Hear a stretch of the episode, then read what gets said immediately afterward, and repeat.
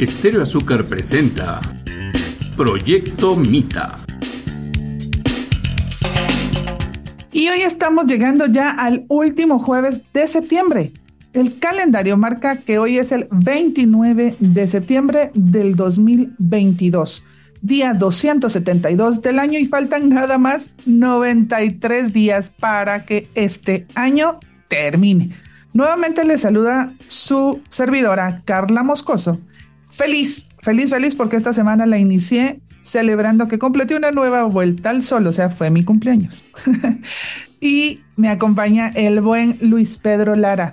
¿Cómo te trata la vida, Luis? Buenos días. Hola Carlita, buenos días. Primero que nada, felicidades. Este programa especial porque coincidió con la semana de tu cumpleaños y un feliz cumpleaños de parte mía y seguro que de toda la audiencia de Proyecto Mita que te escucha semana tras semana. Muchas felicidades, espero que la hayas pasado muy bien. Y bueno, nosotros acá una semana más. Yo pues también contento, agradecido, muy curioso ese dato de cuántos días faltan para el año porque creo que lo mencionamos en varios programas eh, que cada vez se, se pasaba más rápido la semana, se acerca el fin de año y cuando menos nos lo esperemos ya vamos a estar hablando de las actividades que se realizan aquí de celebración de Navidad, de, cierre de año aquí en Asunción Mita, así que seguramente se vendrá una época muy bonita para que todos compartamos, porque aquí en Mita nos gusta compartir todo lo bueno, compartir las buenas acciones, compartir la buena información y convivir de la mejor manera posible. Así que les damos la bienvenida a un nuevo programa más y desde ya les recordamos que nos pueden seguir en nuestras redes sociales, las que son de Facebook e Instagram y nos pueden encontrar como Proyecto Mita, así como se llama el programa, en ambas redes. Con ustedes nos volvemos a encontrar aquí, en este espacio de radio, donde cada semana conversamos de distintos temas y vamos a seguir haciéndolo en torno precisamente a aquellas situaciones, temas, comentarios, dudas y demás que mantienen atenta a la población de Asunción Mita, porque para eso nació el programa y eso es lo que vamos a seguir haciendo. No podemos alejarnos de, la realidad social que está viviendo el municipio que nos alberga. Aquí en Mita nos hemos dado cuenta que las personas tienen el interés de poder conocer, de tener la información. Y es por eso que, como tú lo mencionas, Proyecto Mita nació con la visión y con el objetivo de poder trasladar la información útil y abierta, clara para todos aquellos que la deseen escuchar y por eso es que estamos semana tras semana cumpliendo con ese mismo objetivo. Y es por eso que esta mañana daremos seguimiento a los temas que están en la discusión social actual. Y Luis Pedro nos va a contar a quién tenemos de invitado especial el día de hoy. Hoy en Proyecto Mita nos sentimos honrados de poder contar con la participación del licenciado Edgar Ortiz. Él es licenciado en Ciencias Jurídicas y Sociales por la Universidad Francisco Marroquín en Guatemala. Cuenta con un máster en Economía por la Universidad Rey Juan Carlos de Madrid en España. Además, pues actualmente es docente de la misma Universidad Francisco Marroquín, de la Universidad del Istmo en Guatemala, entre otras. Es director del área jurídica en la Fundación Libertad y Desarrollo y consultor en temas jurídicos y políticos. También participa como analista en diversos medios de comunicación y es por eso que le damos la más cordial bienvenida al licenciado Ortiz. ¿Qué tal? Mucho gusto. Gracias por, por invitarme. Igualmente, tenemos de nuevo aquí con nosotros en Proyecto Mita a Roberto del Águila, gerente de comunicaciones de Elevar, a quien a partir de este momento dejamos en el uso y control de los micrófonos para liderar esta conversación. En el uso y descontrol, dirás Carla. Pero muchas gracias de todas maneras este, por permitirme participar aquí esta, esta vez en Proyecto Mita y conversar con el licenciado Ortiz, a quien eh, le vamos a pedir que haga gala de, sus, eh, de su talento como docente, ya que lo que queremos es entender qué es lo que está pasando y qué es lo que puede pasar en Asunción Mita a partir de esta consulta de vecinos que se realizó el 18 de septiembre. El licenciado Ortiz ha, sido entrevistado en otros medios, este, aquí mismo en, el programa hemos escuchado algunos extractos de estas entrevistas porque las consideramos importantes para entender lo que pasa y también ha escrito en alguna columna que tiene en otros medios digitales Y yo quería empezar preguntándole justamente para aclarar estos hechos. ¿no? Se hizo el 18 de septiembre la consulta de vecinos para saber si la población estaba de acuerdo o no con que las empresas mineras eh, metálicas eh, eh, operen en Asunción Mita e impacten en los recursos naturales. Ya hablaremos sobre la pregunta en sí. Pero también sabemos que la actividad minera está regulada por el gobierno central, es decir, el resultado de la, de la consulta no podía impedir que la, que la mina o que la empresa empiece a operar. ¿no? Por, favor, me, gustaría que nos aclare en esta línea qué sentido tenía la consulta si estas eran las condiciones, eh, licenciado. Claro, para empezar a mí, pues comencé a abordar este tema por, por, por pura curiosidad intelectual, porque soy abogado constitucionalista y, y, todo comenzó con una curiosidad, ¿no? Entonces me, me, llamó mucho la atención ver, ver que una municipalidad anunciara una consulta sobre minería, porque como usted bien refiere, la minería es un asunto regulado, una ley especial, una ley sobre minería, y según la constitución de Guatemala, eh, los minerales son un bien del Estado, aquí me voy a poner un poquito abogado y le digo a la gente una cosa es el Estado, digamos, como, como entidad jurídica, como, como, como existencia legal, y otra cosa muy distinta es el municipio. Entonces, eh, para verlo así, hay como dos, dos islas diferentes, ¿no? El municipio como tal, como una entidad jurídica también, y el Estado y cada uno tiene ciertas competencias, ¿no? Eh, entonces, por ejemplo, la municipalidad tiene a su cargo un montón de, funciones que no son competencia del Estado, recolección de basura, el tránsito, etcétera, ¿no? Entonces, la minería no es una de las competencias del municipio. Eso yo creo que, es importante tenerlo en mente, ¿no? Entonces dije, oh, bueno, qué, extraño que, se plantee esta consulta. Y luego cuando vamos a ver el, el reglamento que emite la municipalidad, del Consejo Municipal de Asunción Mita, pues uno ve que, claro, hay una pregunta muy concreta, única pregunta. ¿Está usted de acuerdo con la explotación minera en unos términos que luego comentaremos? Pero si ustedes ven más adelante en el reglamento, eh, es muy interesante ver que al final lo que termina diciendo el reglamento municipal es que el resultado de la consulta, es decir, el sí o el no que, que ganara en la consulta, eh, serviría para eh, notificarle al Ministerio de Energía y Minas, que es el competente, la voluntad de los vecinos. Es decir, aquí hay dos respuestas posibles. Una, o, el municipio no puede hacer consultas sobre temas que no le competen, porque estamos claros que no es un tema suyo la minería. O dos, si en todo caso puede, que a ver, podríamos encontrar algunos argumentos legales para decir que sí puede. Si puede hacer la consulta, pues es simplemente una declaración, ¿verdad? Es como decir, mira, opinamos, nos sentimos de Una opinión más.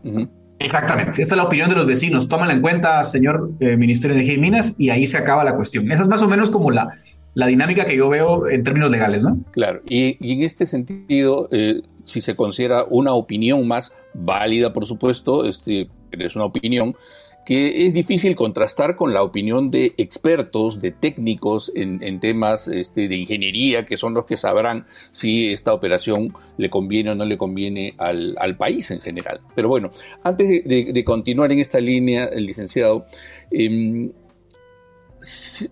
sabemos positivamente que la municipalidad de Asunción Mita sabía que el, resultado de la votación no iba a ser vinculante, porque hubo funcionarios del Ministerio de Energía y Minas que fueron a la y les dijeron que esto iba a ser una opinión más. Em, si, el Consejo Municipal, si la, comisión organizadora de la consulta sabía esto, ¿debieron hacer la consulta, según su opinión? Bueno, es una buena pregunta. Yo tal vez creo que lo que, lo que habría que ver, ¿no? y yo ahí no tengo tanto, tanto contexto porque no, no, no estoy en Asunción Mita, es cuál fue la comunicación de la municipalidad, porque en todo caso lo que, lo que debe dejar claro un consejo municipal cuando hace una consulta de este tipo es cuál es el alcance, ¿no? O sea, tiene que ser sincera decir, mira, esto va a ser una... A ver, me parece perfecto que un alcalde se preocupe por los asuntos locales, porque es legítimo, pero hay que ser honesto en cuanto a, los alcances de la, de, la, de la misma, ¿no? Entonces, yo no sé cuál fue la comunicación. Si la comunicación con los vecinos fue, miren, esto es una opinión y queremos saber qué piensan ustedes y queremos notificar al gobierno lo que piensan, me parece válido. Si se vendió como una cuestión vinculante, yo creo que hay un problema, ¿no? De entrada. Dicho eso, hay que tomar en cuenta otra cosa eh, eh, el ámbito legal, o sea, la regulación que tiene la ley sobre consultas municipales es muy vaga. Es muy vaga. Francamente, han llegado muchos casos en los últimos, yo diría, 18 años a la Corte Constitucional en las que hay, siempre eh, desacuerdos entre interesados y municipalidades porque no está muy claro cuál es el alcance de las consultas. Eh, hay dos artículos en la ley que no se contradicen un poquito respecto de los números que, que son exigibles y, y, ojo, no es algo nuevo. Yo les cito como referencia a, a todos los escuchas una sentencia del año 2005 imagínense, hace un tiempito ya, en la que la Corte dijo, a ver, a ver, aquí la ley tiene dos artículos que entran en contradicción, habría que revisarlos, ¿no? Por supuesto, los legisladores nunca revisaron eso y ahí quedó. Entonces, yo creo que hay tantos elementos de confusión en la misma ley que, que, me parece que si la consulta se iba a hacer, había que ser prudentes en los alcances eh, desde la comunicación oficial, ¿no? Claro, y ese es un, ese es un tema este, que suele suceder en, en los países latinoamericanos, que estos temas, que son muy importantes, pero no necesariamente urgentes, se postergan, no se posponen siempre su solución. Cuando es algo, cuando se presenta ya el, el, momento de resolver, hay estas, estas contradicciones que, que complican y confunden más a la población. Em, yo quería pedirle, eh, por favor, que nos aclare en las palabras más sencillas posibles acerca de qué es un hecho vinculante. O sea, cuando decimos que es vinculante o no, eh, hay, que, hay que decir también, al menos en mi percepción, que las personas que han promovido el, no en la, en la consulta este, han dicho que sí es vinculante, pero no han aclarado necesariamente que es vinculante para la municipalidad, para que la municipalidad lo tome en cuenta y lo eleve al ministerio. Entonces ahí hay confusión y la gente en Asunción Mita puede pensar que, como han dicho que no, y aparentemente el, porcentaje de votación ha sido muy grande, eh, ya no va a haber eh, operación minera. Y esto no es así. Sí, aquí, aquí una vez, eh, muy buena pregunta y hay que regresar al principio, porque yo creo que esto confunde mucho, ¿no? Eh, efectivamente, las consultas, si cumplen los umbrales de la ley, que ya dije yo son un poco confusos porque los números ahí se contradicen entre dos artículos, pero digamos que, supongamos que, que, que, los números, ¿verdad?, de participación son suficientes para volverla vinculante. Hay que entender dos cosas. Eh, uno, vinculante significa vinculante para el municipio. ¿sí? Es decir, es, eh, la decisión que, que, hayan manifestado los votantes, en este caso el sí, es vinculante para el Consejo Municipal. Pero, punto número dos, como no es una competencia del municipio la minería, lo que es vinculante es lo que dice el reglamento. Y yo creo que sería bueno que, los vecinos lean el reglamento, porque el reglamento lo que dice es, bueno, si, si en todo caso gana el sí, tenemos que remitirle un informe, o sea, una comunicación a las autoridades correspondientes del organismo ejecutivo y avisarles que eso fue lo que hicimos. Entonces, digamos que lo vinculante se termina en el momento en el que el municipio le entrega un, folder al Ministerio de Energía y Minas y le dice, mire, esto fue lo que dijeron los vecinos. A partir de ese momento, de alguna manera se acabó la tarea de la MUNI, ¿no? Ok, ya va a ser decisión de, los organismos competentes que son los ministerios. Ahora, otros elementos que abonan a esta confusión eh, tienen que ver ya con algunas acciones legales que hubo. hubo una, se presentó una acción de amparo, eh, en realidad fueron más fue más de una, pero por lo menos una que fue acogida antes de la realización de la consulta. Y aún así, la consulta se llevó a cabo, porque la, cuando el juzgado de Jutiapa que acogió este amparo dijo que no se debía realizar la consulta, igual se realizó. ¿Qué consecuencias puede tener esta, esta, esta situación que se dio y cómo va a continuar este proceso? Sí, a ver, em, yo creo que el, tema aquí es que eh, yo, no, yo no vi, yo algo, algo vi de este amparo, pero habría que, habría que ver cuáles fueron eh, los, los, digamos, la orden que dio el juez en ese amparo. Entiendo que había ordenado la suspensión. Si estaba vigente esa, esa, esa resolución de juez, pues no debió hacerse la consulta. Si se hizo, puede haber responsabilidades de los, de los eh, funcionarios que la hicieron. No necesariamente invalida la consulta, porque digamos que el amparo no discutía la consulta como tal, pero sí podría haber consecuencias administrativas o penales, eso yo no puedo afirmarlo sin ver la resolución, pero podría haberlas para las personas que, desobedecieron esa orden del juez, ¿no? Porque lo que hay en realidad es una desobediencia. Claro, claro. Y este y esta desobediencia implica en algunos casos cárcel a los responsables, si es que si es que sí, lo, determina el juez, ¿no? Sí, bueno, sí, si lo determina el juez, sí. Inicialmente lo más normal es que una multa. Luego, pues ya hay un proceso posterior que, tiene que ventilarse, ¿no? Claro.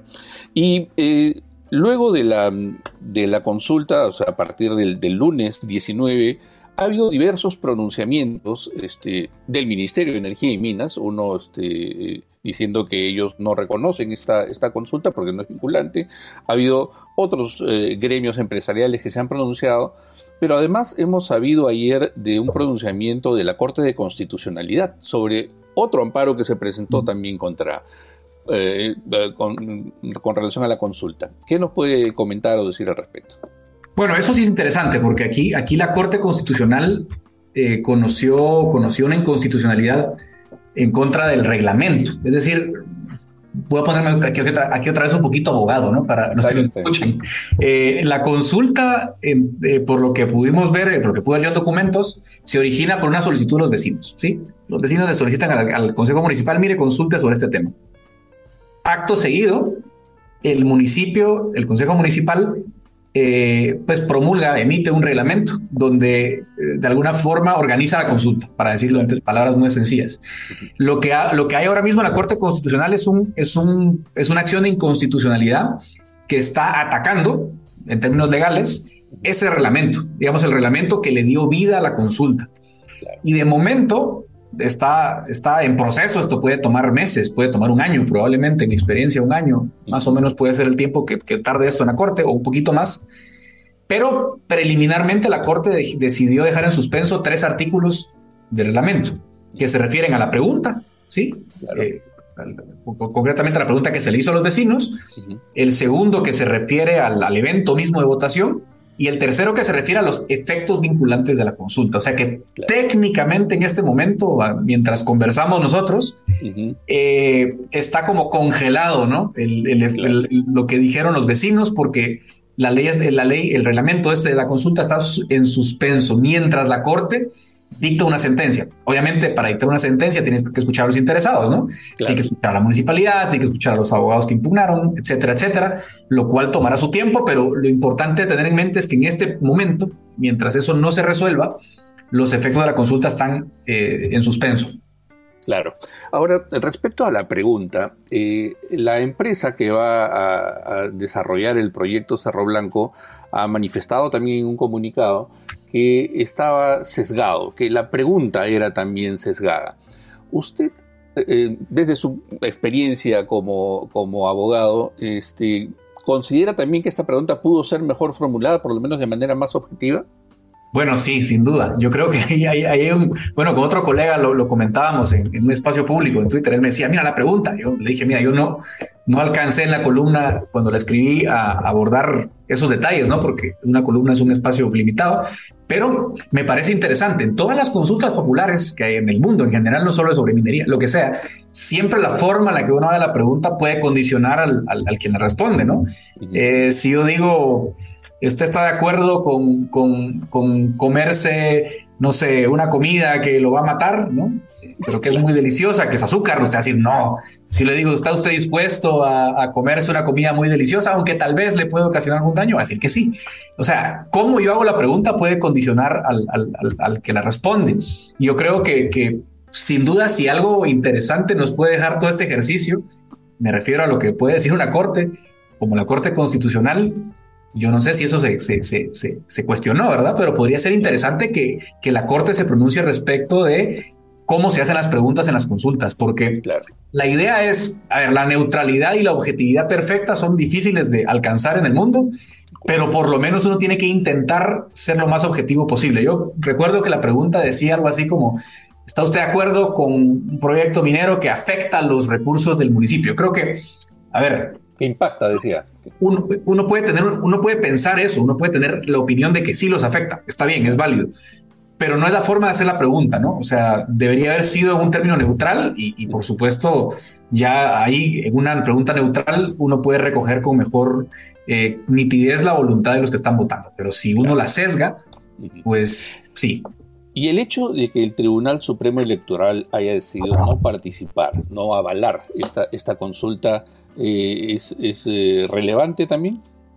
Bueno, ahí en ese, en ese detalle en concreto hay, hay alguna jurisprudencia de la Corte. Eh, también del año 2005, 2007, hay un par de, de sentencias en las que la Corte ha dicho que por ser un tema municipal no le corresponde al Tribunal Supremo Electoral la organización de la consulta. Y otra vez vamos a los vacíos legales, porque eh, normalmente una elección, bueno, las elecciones generales pues las organiza el Tribunal Electoral, pero estas no por ser un tema municipal. Pero el problema es que tampoco el, Código Municipal, que es la ley que regula al municipio, tampoco nos da muchos detalles de cómo tiene que ser la consulta para que sea válida. Me refiero a que sí nos habla algo de los números de participación, pero no nos da detalles, ¿no? No nos da suficientes detalles. Entonces realmente estamos en un, en un ámbito a oscuras y, otra, otra lección que yo sacaría de, toda esta, de todo este evento es la necesidad de regular mejor en, las leyes eh, cuestiones como esta, porque en realidad hay tantos vacíos que, que, que, quedan en el aire, ¿no? Claro, eh, de alguna manera, eh, licenciado, usted está respondiendo la, la siguiente pregunta que le quiero hacer. Y es que evidentemente, y esto no se puede ocultar, hay distintos intereses detrás de esta consulta. Los que estaban por el sí, los que estaban por el no, porque se realice o porque no. Y ahora hay mucha confusión porque eh, hay quienes dicen que no importa la parte legal, hay que respetar la voz del pueblo. Otros dicen, bueno, pero tampoco es todo el pueblo quien se ha manifestado, es un porcentaje que no llega ni al 30% de los votantes. Entonces hay, hay mucha, mucha discusión. Em, lo que sí refleja esto es la necesidad de que el imperio de la ley se imponga en, por el bien del país, por el bien de Asunción Mita de la población. ¿Qué cree usted? Y aquí le pido un ejercicio este, de futurología. ¿Qué necesita hacerse en, Asunción Mita, en Guatemala, para que el imperio de la ley prevalezca? Bueno, yo creo que, que, en general em, lo que tiene que haber es diálogo, ¿no? O sea, es decir, eh, tiene que haber un diálogo abierto, transparente con la municipalidad, con la población, respecto de, todo lo que hemos comentado, así los efectos de la consulta, lo que sí tiene y lo que no tiene, que por cierto está congelado en el tiempo, como lo hemos dicho. Y, al final involucrar a las autoridades correspondientes. Si hay algún malestar, si hay alguna queja, si hay un, eh, digamos, eh, diferencias, discrepancias, lo que sea, pues es importante que haya un canal de comunicación entre ejecutivo y municipalidad y población. Yo creo que eso es lo más importante, pero siempre en el marco de la ley, porque el, al final de cuentas la autoridad competente es el Ministerio de Energía y Minas. Y, si uno tiene una, un desacuerdo, que puede haberlo en cualquier contexto, me parece que lo más sano es, en, en, aras del respeto a la institucionalidad y a la ley, que se canalice de forma adecuada, no por canales no oficiales, por mucho que algo sea una, una, un sentir popular, ¿no? Si ese sentir popular no está canalizándose por el medio adecuado, pues no se puede hacer mucho, ¿no? Entonces hay que canalizarlo a, las autoridades correspondientes, creo yo. Sí, de acuerdo. Este, el diálogo en realidad siempre es la mejor solución para cualquier tipo de problema. Quizás al principio puede ser un poco áspero, pero en la medida en que empecemos a, a entendernos y a cruzar ideas, vamos a terminar ganando todos, que es lo que buscamos. Licenciado Edgar Ortiz, le agradezco muchísimo por su tiempo. Eh, sabemos que es usted una persona muy ocupada y nos ha regalado estos minutos con mucha claridad, además, para entender mejor la situación.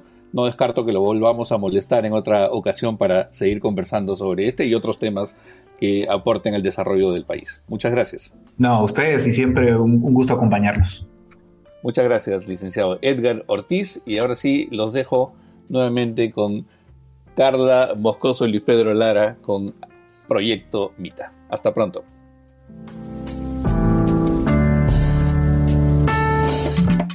Nos alegra que sigas con nosotros en la estación más dulce de Jutiapa. Continuamos.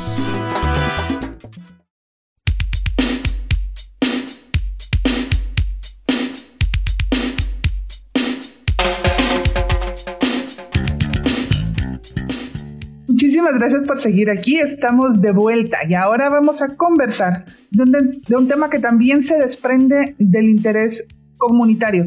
Se trata de un tema que es esencial para la vida. Estoy hablando de el agua. Y para ello le damos la bienvenida a un invitado constante aquí en el programa de Proyecto Mita, al ingeniero Freddy García, supervisor ambiental de Elevar Resources. Así que bienvenido nuevamente a estos micrófonos, Freddy. Eh, gracias Luis Pedro, gracias Carlita, un gusto nuevamente estar acá con ustedes y por supuesto poder ampliar información sobre el proyecto y aclarar algunas dudas recurrentes de la comunidad.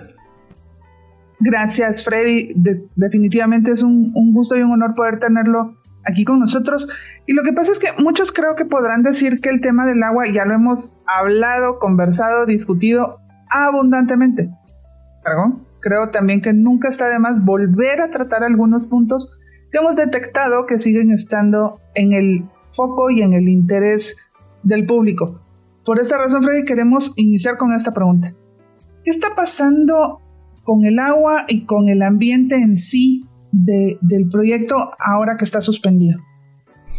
Eh, bueno, el tema del agua, Carlita, es un tema que a nivel mundial es un tema de mucho interés, por supuesto. Sabemos que es, como ya comúnmente se dice, nuestro vital líquido, ¿verdad? Pero, ¿qué pasa específicamente en Asunción y qué pasa con el proyecto?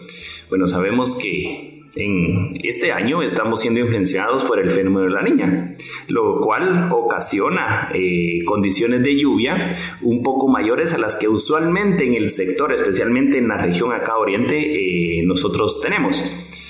Una característica muy importante de, esta, eh, de este fenómeno, de la influencia de este fenómeno, es que prácticamente no, no hubo canícula, ¿sí? hubo canícula como se dice normalmente acá, eh, que fue cortada por periodos de lluvia. Tenemos lluvias constantes, casi a diario llueve. Y algo muy importante acá es que durante la influencia de este fenómeno, las lluvias no son generalmente copiosas y de corta duración, sino son lluvias cortas, eh, perdón, poco copiosas y de larga duración, lo que favorece la recarga hídrica subterránea. ¿Qué está pasando? Bueno, lluvia constante, prolongada, pues lógicamente mayor recarga. Nosotros seguimos con los monitoreos mensuales eh, y trimestrales de ley que, que, realizamos para presentar al Ministerio de Ambiente, seguimos monitoreando los pozos y lo que evidenciamos es el comportamiento típico de la temporada lluviosa. Todos los niveles de los pozos empiezan a subir, y lógicamente si comparamos esto con el año que tuvimos la última influencia del fenómeno de la niña, pues corresponden. Pero si lo comparamos con el año pasado, pues el año pasado no hubo tanta lluvia como este año, por lo tanto vamos a tener mayor acumulación de agua y esto es en general. A nosotros nos favorece acá porque somos un área donde no hay muchos desastres a causa de la lluvia, pero si vemos en el país las grandes acumulaciones de agua que hay son fuera de lo normal, no estamos preparados para eso y está generando estragos. A nosotros como ciudadanos mitecos nos está favoreciendo. Y el proyecto lo que está viendo es lógicamente la influencia recargan, los niveles del agua empiezan a subir, estamos listos para la temporada seca. Y lógicamente este año esperamos que a todas las personas que dependen de la recarga, pues el agua les alcance más tiempo si siguen con las actividades normales, ¿verdad? Ahora, si incrementan su actividad productiva, pues definitivamente el agua pues les va a alcanzar menos tiempo. Y estamos listos para que esa agua sea consumida y nuevamente inicia el ciclo, empezar a bajar los niveles de recarga como normalmente se sigue el patrón. ¿Qué decimos desde el proyecto? Bueno, comportamiento típico de la influencia del fenómeno de la niña y pues gracias a Dios hay agua de recarga para las comunidades, ¿no? Que es algo tan importante como bien lo dijo al inicio, es vital para las actividades de las comunidades. Ahora, Freddy, entonces podemos, podemos concluir de esto que nos acaba usted de, de contar, que esto que está pasando, que lo que se dice ahorita a, nivel comunitario que hay más agua es porque evidentemente hay más lluvia, no necesariamente es un efecto de la suspensión del proyecto. No, no, no, para nada que esto sea un efecto de la suspensión del proyecto. Es un efecto climático. Este, como repito, estamos siendo influenciados este año por el fenómeno de la niña. Gracias a Dios lo necesitamos y por eso las comunidades, lógicamente, están viendo que ahora tienen más agua. Mi recomendación es, hay que hacer una gestión, un uso adecuado del agua. No porque tengamos más, la vamos a desperdiciar. pero del proyecto, que, que, sea una relación del proyecto con, la, con el nivel friático en las comunidades, eso pues definitivamente no es vinculante. Sí, y realmente estamos viendo alrededor de Guatemala varios ejemplos de cómo las lluvias han afectado quizás de una forma más desastrosa en otros lugares, en otros departamentos. Recientemente el tema quizás de, de esta semana, lo del hoyo de, de, Villanueva, que, que, realmente sigue siendo una noticia por todos los desastres, eh, tanto en la tierra como en las carreteras, pero sobre todo el desastre para esa familia que está pasando por esa situación.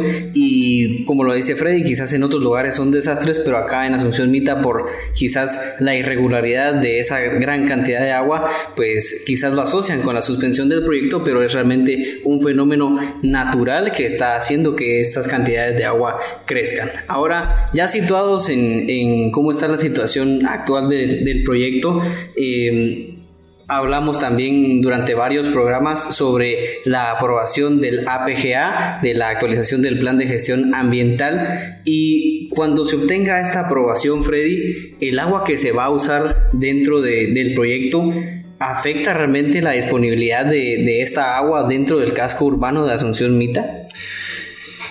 Bueno, Luis Pedro, esto creo que ya lo hemos hablado en repetidas ocasiones, pero siempre es muy bueno reforzarlo.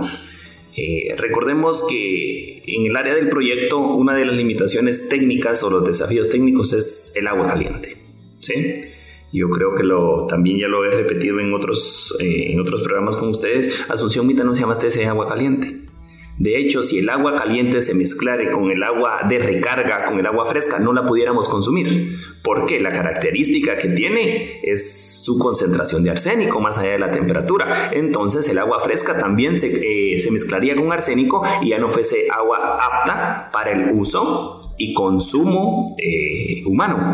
Entonces, desde ese punto nuevamente eh, es importante eh, darle tranquilidad a la población y comentarle que no, el agua que nosotros usaremos durante la operación en el proyecto no es agua de la que el casco urbano o de las, o las comunidades se abastezcan ni para sus actividades agropecuarias ni para sus actividades domésticas.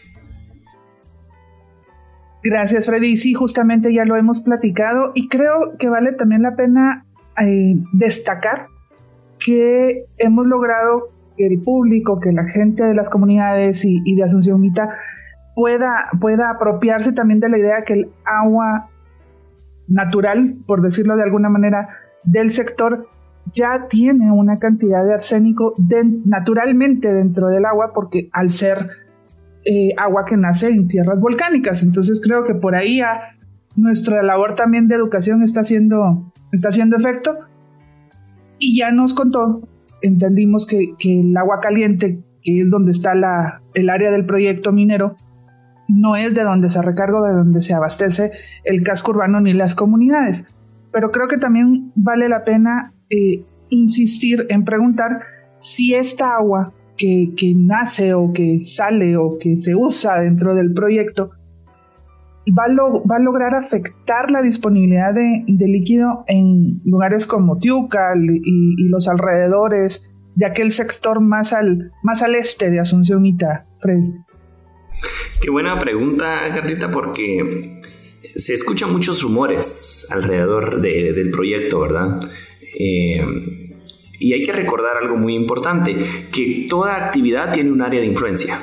Entonces, ¿hasta dónde es la influencia de la actividad que nosotros vamos a realizar? La influencia pues está identificada, está concentrada y por eso con toda propiedad nosotros les decimos, vea, ni siquiera las comunidades que tenemos más al este van a ser afectadas, menos el casco urbano y peor aún, aquellas comunidades que están tan alejadas como el sector de Tiucal. Definitivamente ninguno de los impactos identificados y para los cuales pues están propuestas en la actualización del plan de gestión ambiental las medidas de mitigación más idóneas, podrán ser perceptibles en aldeas como Tiucal.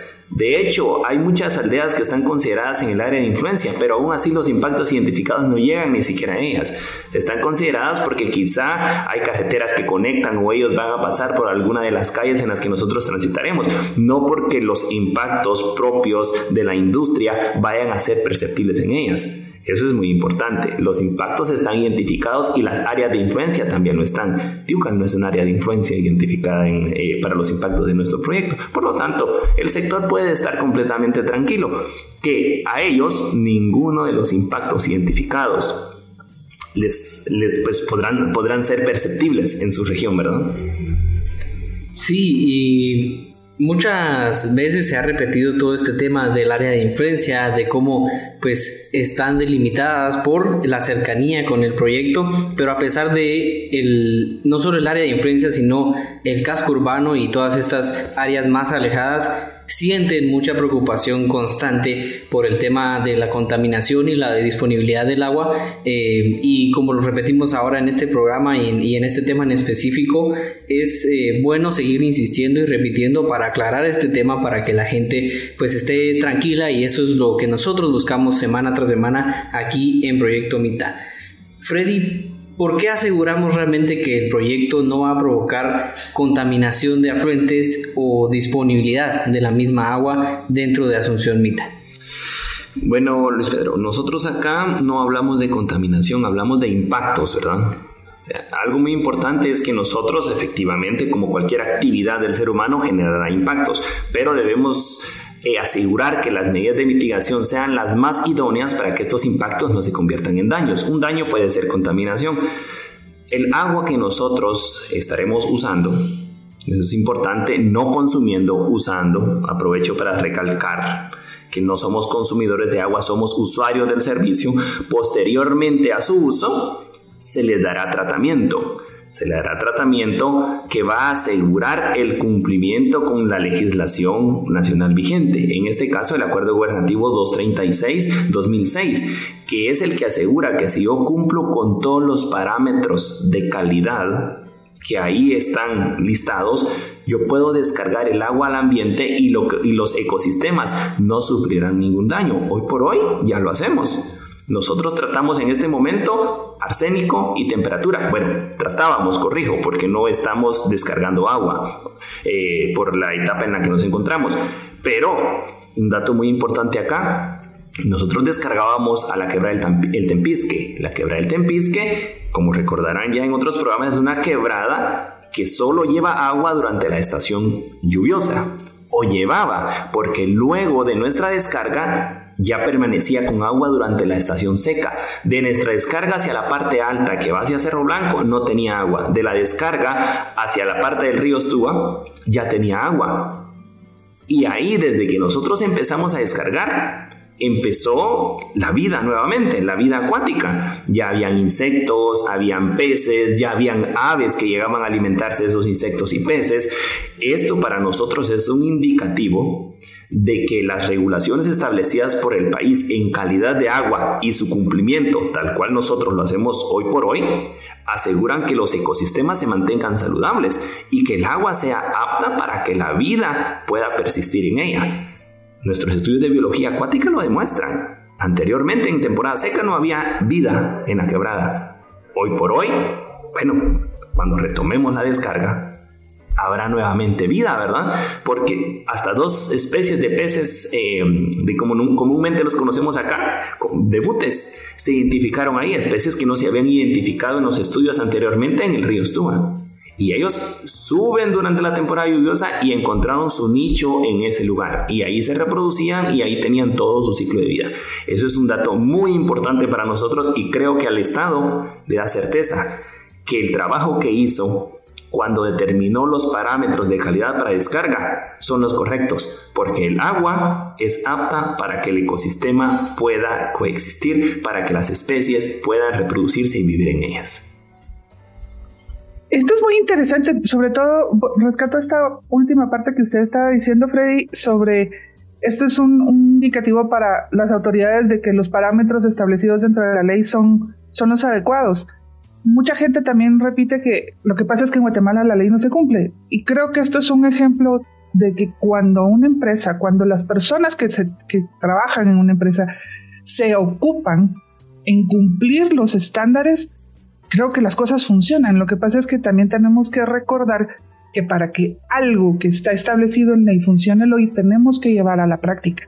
Todos y todas, creo que la ley, ninguno de nosotros es superior a la ley y tenemos que cumplirlo. Y esto es, pues, también de rescatar que cuando las, los parámetros se llevan a cabo, se observan como están establecidos sin hacer trampas, sin saltarse la, la, norma y demás, pues las cosas funcionan. Y es interesante que usted no lo diga, porque pues nosotros sabemos, eh, Freddy, que usted es vecino, eso es, un, iteco de pura cepa, como decimos en Guatemala, y quisiera que a partir de, de, su ser de Asunción Mita nos, nos dijera qué es lo que más impacta en el tema de contaminación y el acceso al agua en Asunción Mita. Gracias, Carlita. Eh, antes de responder eh, su pregunta, una, eh, un punto muy importante acá es que como ciudadanos decimos cuando, esto lo decimos cuando nos quedamos sin argumentos, ¿verdad? Es que en Guatemala no se cumple la ley. Recordemos que quien la cumple somos nosotros, ¿sí? Somos los guatemaltecos. Entonces, desde empresa, desde la empresa, la empresa está formada por personas. Si las personas estamos comprometidas ahí sí que con nosotros mismos primero, a cumplir lo que de verdad las normas establecen, sabiendo que somos guatemaltecos y nosotros mismos como guatemaltecos no nos vamos a dañar, desde ahí asegura, la empresa asegura el cumplimiento. Eso es algo muy importante. El cumplimiento general es la suma de las acciones de cada uno de nosotros. Ahora, como ciudadano, ¿qué es lo que más impacta?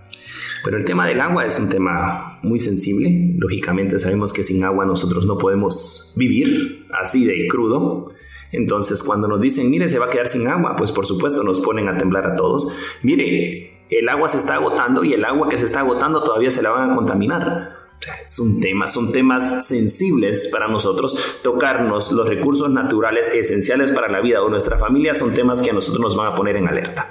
Entonces es un mensaje que impacta. Pero más impactante aún que esto es el hecho que no nos informamos, solo escuchamos y repetimos. Y mientras más repetimos, más distorsionamos. Entonces, para mí, como ciudadano, la verdadera preocupación es la falta de interés por informarnos. Eso, eso es. Y también la falta de interés por nosotros hacer pequeñas acciones que como ciudadanos van a sumar a la conservación de la calidad del agua, al menos si no la voy a mejorar, al menos no la voy a empeorar como ciudadano y no descargar mi responsabilidad en una empresa, recordando que las responsabilidades del ciudadano, como mi teco, a mí lo que me preocupa son estos dos componentes. Primero, la falta de interés por información. Esa es una. Y otra, también la falta de interés en ejecución de actividades que conserven la calidad del agua que hoy por hoy al menos tenemos, ¿no? Bien dicen por ahí, circula como meme en, redes sociales, pero también fue esa parte de una anécdota o de una vivencia que le preguntaron a alguien, es que ¿de dónde viene el agua? Dice, pues del chorro. Y justamente eso evidencia lo que usted decía de la falta de interés por conocer. Porque obviamente hay cosas que como personas, como ciudadanos, como consumidores damos por sentado.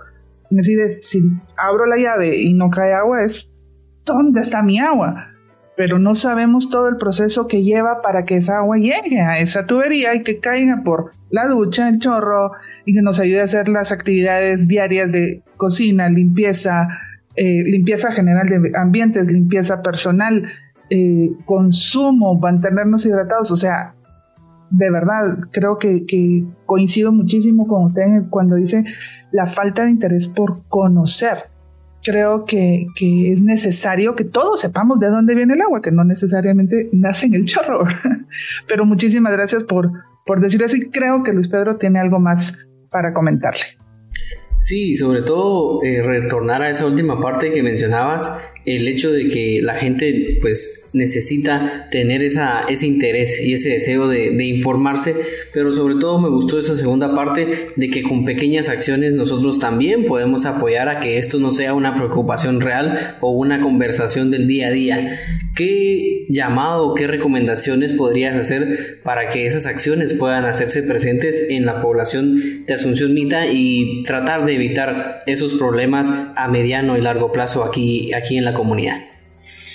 Bueno, Luis Pedro, primero eh, quiero recalcar que el abastecimiento o la falta de abastecimiento que pudiera darse de agua en el casco urbano y las aldeas aledañas no depende de las actividades de una empresa. Sí, eso hay que tenerlo claro. Luego, que la calidad del agua que hoy por hoy tienen las, los mantos subterráneos, los cuerpos superficiales, dígase quebradas, ríos, y cuando les hablo de subterráneos hablemos de pozos, incluso de pozos hasta mecánicos, no solo los pozos eh, artesanales. La calidad del agua es muy mala. No es un secreto que la calidad del agua en Guatemala es mala, que la mayoría de aguas superficiales y gran parte de las aguas subterráneas están contaminadas. Pero ¿quién las contamina? Nosotros, los ciudadanos. ¿Sí? Entonces el llamado que me gustaría hacer es primero asumir nuestra responsabilidad. ¿Sí? Nosotros como ciudadanos somos los, que, los responsables de que las normativas se cumplan. En Guatemala hay muy buenas normativas, son duras, son muy estrictas, pero no se cumplen. Y no se cumplen porque los ciudadanos no queremos hacer nuestra parte, no queremos ser responsables y es mucho más sencillo descargar mi responsabilidad en los demás. Entonces el llamado acá es, seamos buenos ciudadanos. Simplemente eso. Un buen ciudadano es aquel que se responsabiliza de la parte que le toca hacer. Sí, hagámosla bien. Yo creo que con eso podemos hacer un gran cambio.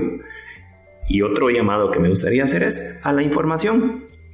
A la información, a la conciliación, ¿sí? somos, somos mitecos, somos ciudadanos y estamos en una situación un poco incómoda, incluso para mí como ciudadano es incómoda, de separación, de rechazo, de señalamiento, donde en realidad como, como vecinos, como hermanos mitecos, lo que deberíamos hacer es sentarnos, dialogar, entendernos, en lugar de señalarnos. Yo pienso que si logramos hacer esto, pues vamos a ser una mejor sociedad de la que ya somos actualmente, por supuesto, y una sociedad responsable es una sociedad que dialoga, por supuesto.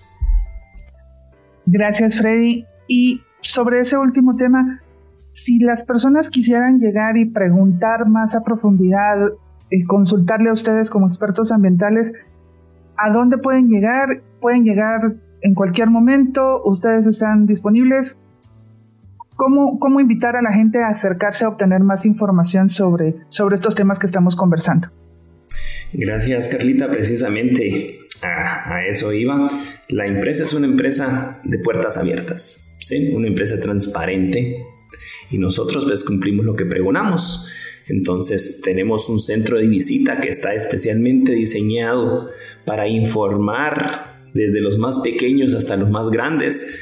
Eh, la información que ahí tenemos es una información diseñada para que sea fácilmente asimilable, una información que hasta un niño puede entender, que nos visiten, que nos visiten. La información es, ahí sí que es la luz en la oscuridad. Visítenos, hablemos, nosotros estamos disponibles desde las 7 de la mañana hasta las 5 de la tarde de lunes a domingo. Los podemos atender, pueden agendar visitas con grupos, con familia. Este es un tema para todos. y el conocimiento, pues está ahí para todos. El agua está quien quiera tomarla, que la tome como comúnmente decimos los agrónomos, ¿verdad? Bien, y bueno, con ese cierre y con esa invitación a la información, le damos nuevamente las gracias a Freddy por siempre estar disponible y dispuesto para aclarar estos temas y por aceptar siempre la invitación a acompañarnos aquí en Proyecto Mita. Siempre es un gusto estar con ustedes. Muchas gracias también a ustedes por seguir en sintonía. Nosotros vamos a ir a una pequeña pausa comercial, pero ya regresamos con mucho más aquí en Proyecto Mita.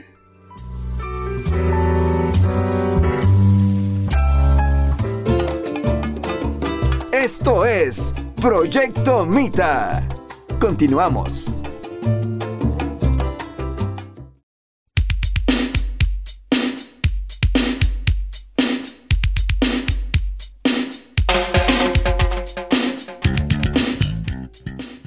De verdad que queremos agradecer mucho y muy especialmente a todos los invitados que han estado con nosotros en este programa.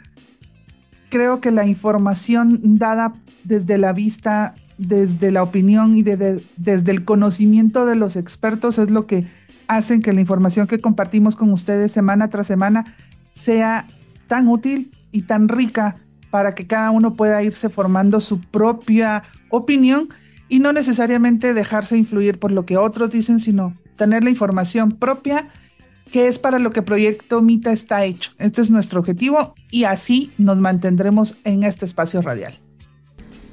Es por ello que reiteramos la invitación a acercarse al centro de visitas de Elevar Resources. Ya saben que está ahí en el barrio El Calvario, donde se encontraba el antiguo restaurante La Estancia y donde, como decía Freddy, pueden encontrar mucha información detallada sobre lo previsto para el desarrollo y la implementación del proyecto minero Cerro Blanco. Muchísimas gracias por seguir con nosotros, gracias por las personas que han dejado sus comentarios en la transmisión de live que hace Estéreo Azúcar semana tras semana. Y con ustedes nos encontramos el próximo jueves aquí en Proyecto Mita. Bye bye.